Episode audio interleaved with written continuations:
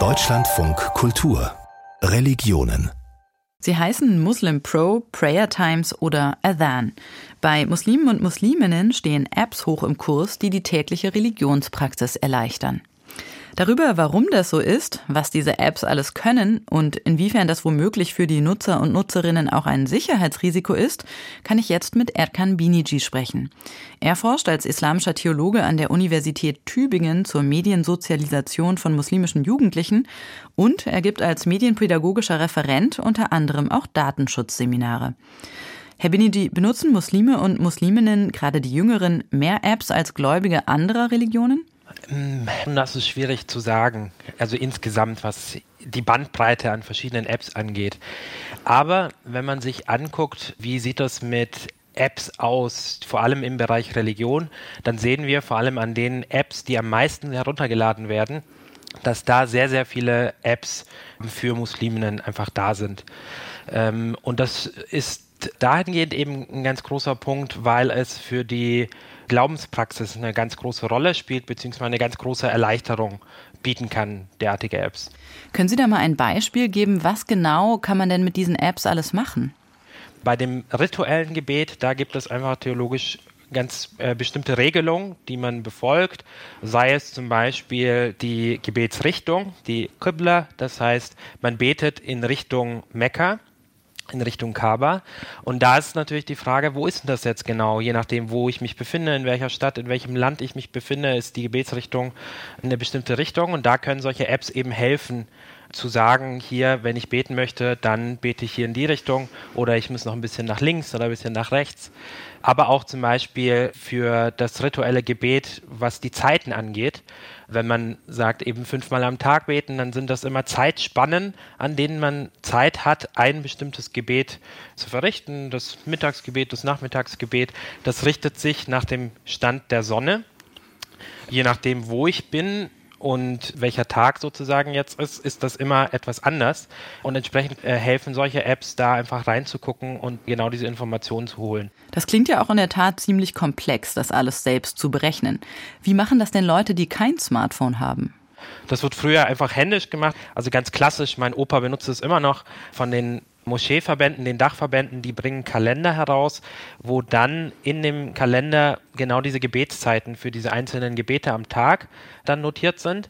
Der Dachverband bringt aber nicht für jede Stadt einen so einen Kalender raus, sondern für ganz Deutschland. Und dann hat man auf einer Seite, da bin ich auch ganz verwundert, wie mein Opa das immer noch lesen kann, auf einer Kalenderseite so einen Kalender einfach zum Abreißen, wo dann alphabetisch alle Städte aufgelistet sind, von A bis Z und nebendran die Gebetszeiten drauf sind. Und da würde man tagtäglich reinschauen und dann sich immer einen Kalender abreißen. Und heute geht es einfach viel besser, auch unterwegs mit eben solchen Angeboten. Hm. Ich habe mir vorhin auch noch mal die Downloadzahlen angeschaut und zum Beispiel eine der größten und beliebtesten Apps, Muslim Pro, die viele dieser Funktionen auch anbietet, die Sie erwähnt haben, die ist weltweit über 130 Millionen Mal heruntergeladen worden. Das sind ja wirklich beeindruckende Zahlen.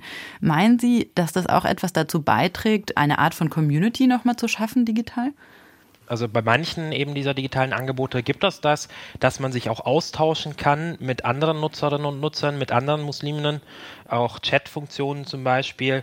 Ansonsten ist der Fokus auch sehr stark eben darauf, individuell für die Personen, die das nutzen, den Alltag zu erleichtern. Und da sind zum Beispiel bei Muslim Pro, das sind eben Angebote, wo ganz viele unterschiedliche Aspekte mit reinkommen. Also man könnte zum Beispiel eine separate App nur für die Gebetszeiten zum Beispiel verwenden oder für die Gebetsrichtung oder für eine Koranrezitation oder andere Punkte. Und solche Apps bündeln einfach ganz viele Funktionen, sodass ich eine zentrale App habe, die ich am meisten auch verwende, weil da einfach ganz viel auch mit drin steckt. Mhm. Genau aus diesem Grund bezeichnet sich Muslim Pro ja selbst auch gerne, das ist so ihr Slogan, als digitales Zuhause für Muslime. Nun sollte aber ein Zuhause ja eigentlich ein geschützter Raum sein. Vor zwei Jahren hat es Schlagzeilen in den Medien gemacht, dass diese App Muslim Pro offenbar Standortdaten von seinen Usern und Userinnen an eine Firma weitergegeben hat, die diese dann wiederum unter anderem an das US-Militär verkauft hat. Wie problematisch ist so ein Vorgang?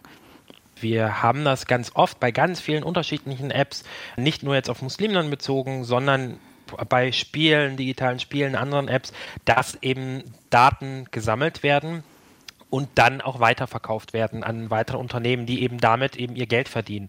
Das sind zum Beispiel Standortdaten, die natürlich bei solchen Apps einfacher sind zu bekommen, weil wir ja hier, äh, wenn zum Beispiel um die Gebetszeit geht, die ja von Ort zu Ort unterschiedlich sind, oder auch zum Beispiel die Gebetsrichtung, die von Ort zu Ort unterschiedlich sind, äh, um das zu berechnen, um da eben eine Antwort drauf zu geben, braucht das Handy, das Gerät einen Zugriff auf die Standortdaten.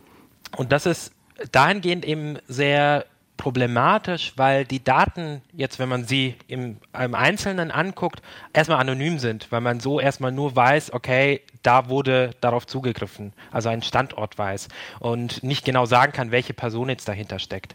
Aber wenn man sich äh, Verläufe anguckt, Standortverläufe sich anguckt oder wenn es auch gebündelt wird mit einer ID, mit der Quelle, mit welchem Gerät jetzt darauf zugegriffen wurde, lässt sich da sehr schnell auch eine Adresse und damit auch auf eine einzelne Person dann wieder zurückführen. Und dann merkt man, dass diese Standortdaten zwar im ersten Blick anonym sind, aber sehr schnell eben wieder individuell auf die Person wieder zugeschrieben werden können. Mhm, und das ist ja schon doch ein echtes Sicherheitsproblem. Sie haben jetzt gesagt, davon sind nicht nur Muslime und Musliminnen betroffen. Das leuchtet ein, aber es fällt ja doch ein Stück weit auf, dass zum Beispiel eben bei diesen ersten Recherchen sehr viele muslimische Apps ähm, darunter waren, die solche Sicherheitsprobleme hatten. Und auch als das deutsche Infoportal für sichere Handynutzung mobilsicher.de sich vergangenes Jahr nochmal 13 muslimische Gebets-Apps angeschaut hat, da haben immerhin neun davon Standortdaten Daten weitergegeben. Würden Sie sagen, dass Muslime und Musliminnen da einer besonderen Gefahr ausgesetzt sind? Das ist auf jeden Fall sehr problematisch, je nachdem, vor allem wenn man keinen Einblick hat, wo diese Daten dann eben landen. Wir sehen aber, dass dieses Wissen, also auch die religiöse Überzeugung, die man über diese Daten ja auch herausfindet, dadurch, dass man das mit dieser App äh, koppelt, auch dahingehend problematisch sein kann, wenn wir uns einfach gesellschaftliche Phänomene angucken, wie antimuslimischen Rassismus zum Beispiel. Und da zu wissen, wo sich Musliminnen befinden, kann eben eine Problematik darstellen, wenn wir uns zum Beispiel die Problematik in China mit den Uiguren zum Beispiel angucken, wenn man sich da überlegt, was der Staat dort machen kann, indem er über die Nutzung solcher Apps dann rausfindet, wo dann eben sich Musliminnen und Muslime befinden. Da merkt man, wie sensibel solche Daten vor allem in Kombination eben zur religiösen Überzeugung sein können. Mhm, Sie haben jetzt schon China und die Uiguren angesprochen, aber tatsächlich sind solche, mhm.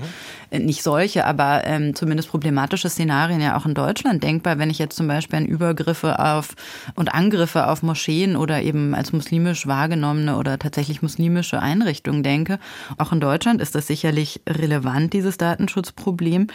Ähm, Sie geben ja auch Workshops äh, zum Thema Datenschutz für Jugendliche.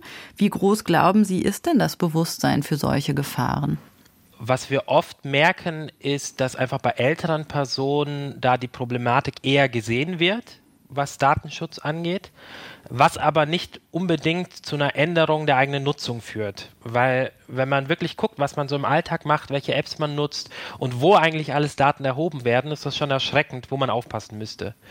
Und bei Jugendlichen kommt oft noch hinzu, dass äh, da gar nicht die Problematik dahinter direkt gesehen wird, dass dann gesagt wird, zum Beispiel bei personalisierter Werbung, äh, dass äh, sehr schön ist, dass einem genau zugeschnitten Werbung jetzt angezeigt wird. Und da ist, wie ich das wahrnehme in meiner Tätigkeit, erstmal wirklich ein Schritt, die Problematik dahinter erstmal klar zu machen. Was es bedeutet, wer kann eben darauf Zugriff haben, was bedeutet das zum Beispiel, wenn ich teile, dass ich im Urlaub bin, dass das auch potenzielle Diebe mitbekommen können, dass ich nicht da bin, dass das Haus frei ist und dass die dann eben genau das nutzen können, Angaben, die ich selbst gemacht habe, um besser mich ausrauben zu können. Das sind so ganz plastische Beispiele, aber die einfach helfen, wie Daten, äh, was Datenschutz sozusagen bedeutet, wie man mit den eigenen Daten umgeht.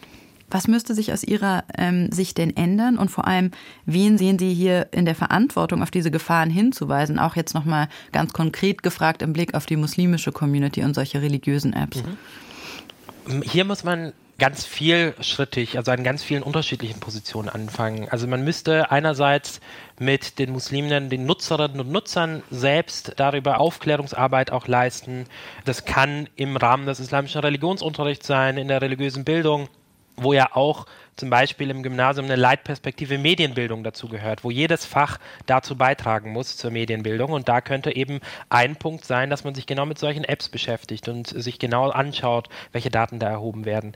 Dass man Elternarbeit zum Beispiel genauso macht, aber auch und das war ja auch eine ganz gute Konsequenz, dass mobilsicher.de, wie Sie auch gesagt haben, äh, diese Recherchearbeit gemacht hat und dann auch die Entwicklerinnen und Entwickler kontaktiert hat und auf diese Problematik hingewiesen hat, wo sich dann ja auch eine Verbesserung auch gezeigt hat.